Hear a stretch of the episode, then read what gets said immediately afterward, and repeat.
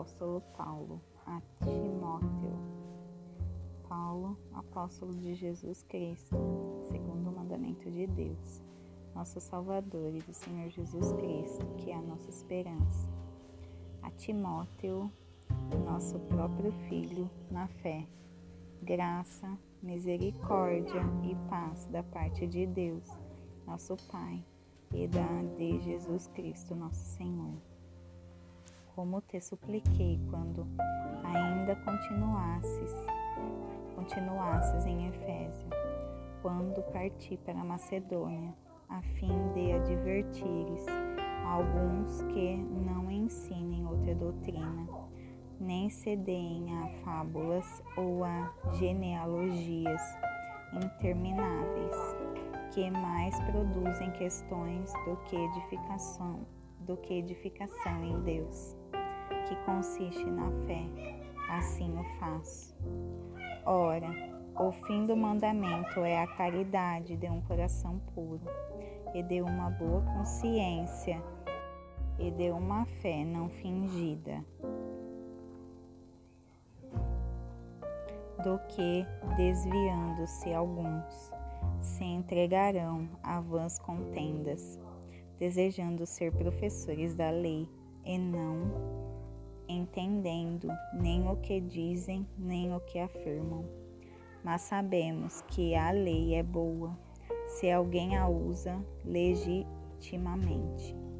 Sabendo isto, que a lei não é feita para o justo, mas para os injustos e desobedientes, para os ímpios e pecadores, para os irreligiosos e profanos e para os assassinos de pais e assassinos de mães, para os homicidas, para os devassos, para os que se contaminam com a humanidade, para os que para os roubadores de homens e para os mentirosos, para os perjuros e para tudo que for contrário à sã doutrina, conforme o glorioso evangelho do Deus bem-aventurado que me foi confiado, e dou graças a Cristo Jesus, nosso Senhor, que me capacitou, porque me considerou fiel, pondo-me no mistério. A mim, que dantes fui blasfemo e perseguidor e opressor, mas obtive misericórdia, porque o fiz ignorantemente na incredulidade, e a graça do nosso Senhor superabundou com a fé e o amor que há em Cristo Jesus. Essa é uma palavra fiel e digna de toda aceitação, que Cristo Jesus veio ao mundo para salvar os pecadores, das quais eu sou o principal.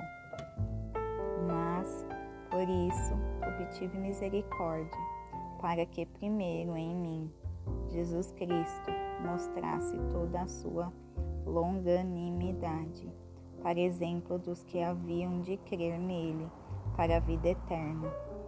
Ora, o Rei eterno, imortal, invisível, ao único Deus sábio, seja a honra e a glória para todos sempre. Amém. Este mandamento te dou, meu filho Timóteo que, segundo as profecias que houve acerca de ti, pelejes o bom combate, conservando a fé e a boa consciência, que alguns colocaram de lado e naufragaram na fé. E entre esses foram Himeneu e Alexandre, os quais entreguei a Satanás, que, para que aprendam a não blasfemar.